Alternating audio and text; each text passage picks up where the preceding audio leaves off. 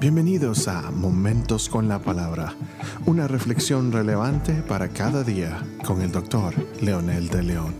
Saludos amigos y amigas, aquí estamos nuevamente con un episodio más de Momentos con la Palabra, esta vez para continuar con nuestro tema acerca de las verdades que debemos conocer en su novena parte. Y en el episodio anterior estábamos haciendo énfasis de la inspiración de las escrituras, la importancia que tiene para la historia y para el cristianismo, pero también cómo esta palabra se ha hecho realidad y ha sido comprobada fehacientemente de que es la verdadera palabra de Dios que se ha cumplido a través de los tiempos. Hoy vamos a hacer énfasis en una gran pregunta que sería, ¿cuál es la función de las escrituras? Y vamos a responder diciendo que su principal función es la regla de una vida personal. No solo es un manual de vida, sino que es la luz, la guía de nuestras almas. No es solo un mapa, sino el vehículo que nos lleva al destino final de nuestra existencia por ese mapa. Asimismo, también es la fuente más importante de la teología, de los estudios de cualquier predicador del Evangelio. Nadie puede predicar ni tiene derecho para hacerlo si no conoce las escrituras y las vive como regla de fe y creencia para su vida.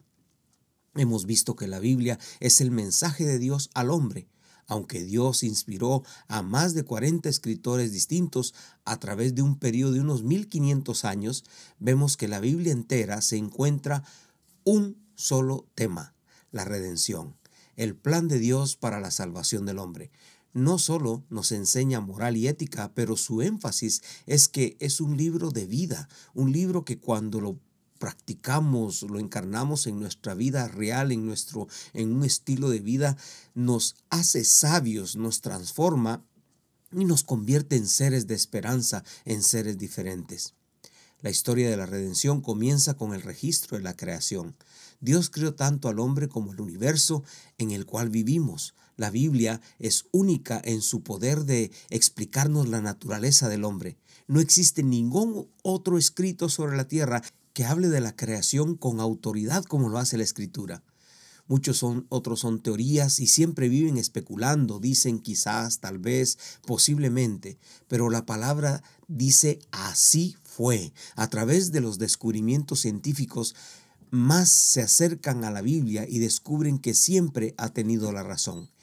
Es únicamente la Biblia la que nos explica la condición moral actual del hombre, que es distinto de su condición original.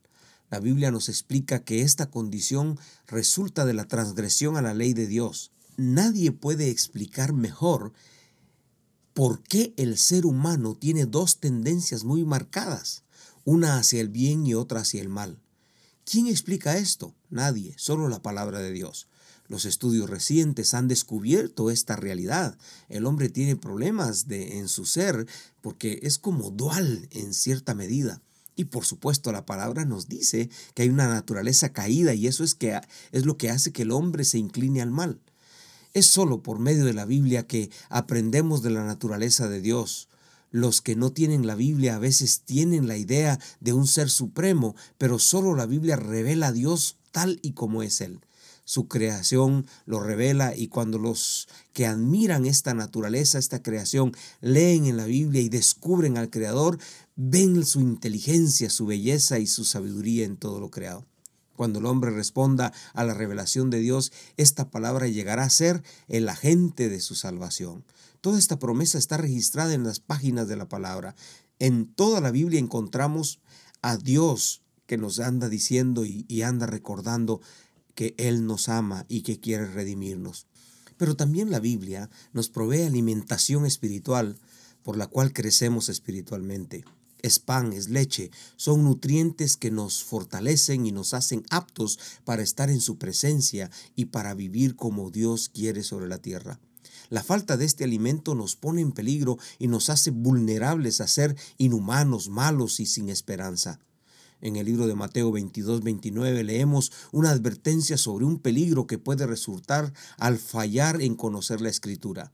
Dice Jesús, cuando él respondió y les dijo, estáis equivocados por no comprender las escrituras ni el poder de Dios.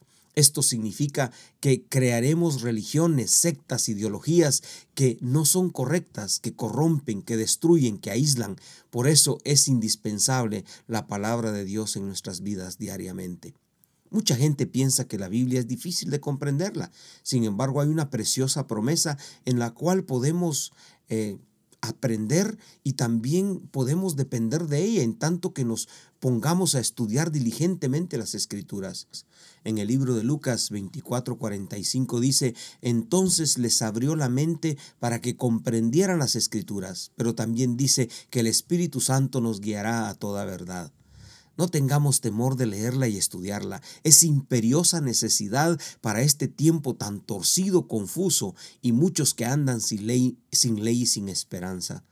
Les animo a que lo hagan ahora, que empiecen ahora, no se arrepentirán, los hará sabios, los hará inteligentes, los hará sensibles a la voz de Dios y sobre todo nos enseñará a vivir sobre esta tierra. Oremos juntos. Amado Señor, por favor, ayúdanos a ser diligentes en la lectura de tu palabra. Quita de nuestra mente la idea que es difícil y que no entendemos. Hoy nos aferramos a tu promesa de que tú nos vas a ayudar, que tú nos, nos motivarás para practicarla y nos darás el poder también para vivirla y compartirla a las personas que lo necesitan. Gracias por esa palabra en el nombre poderoso de Jesús. Amén.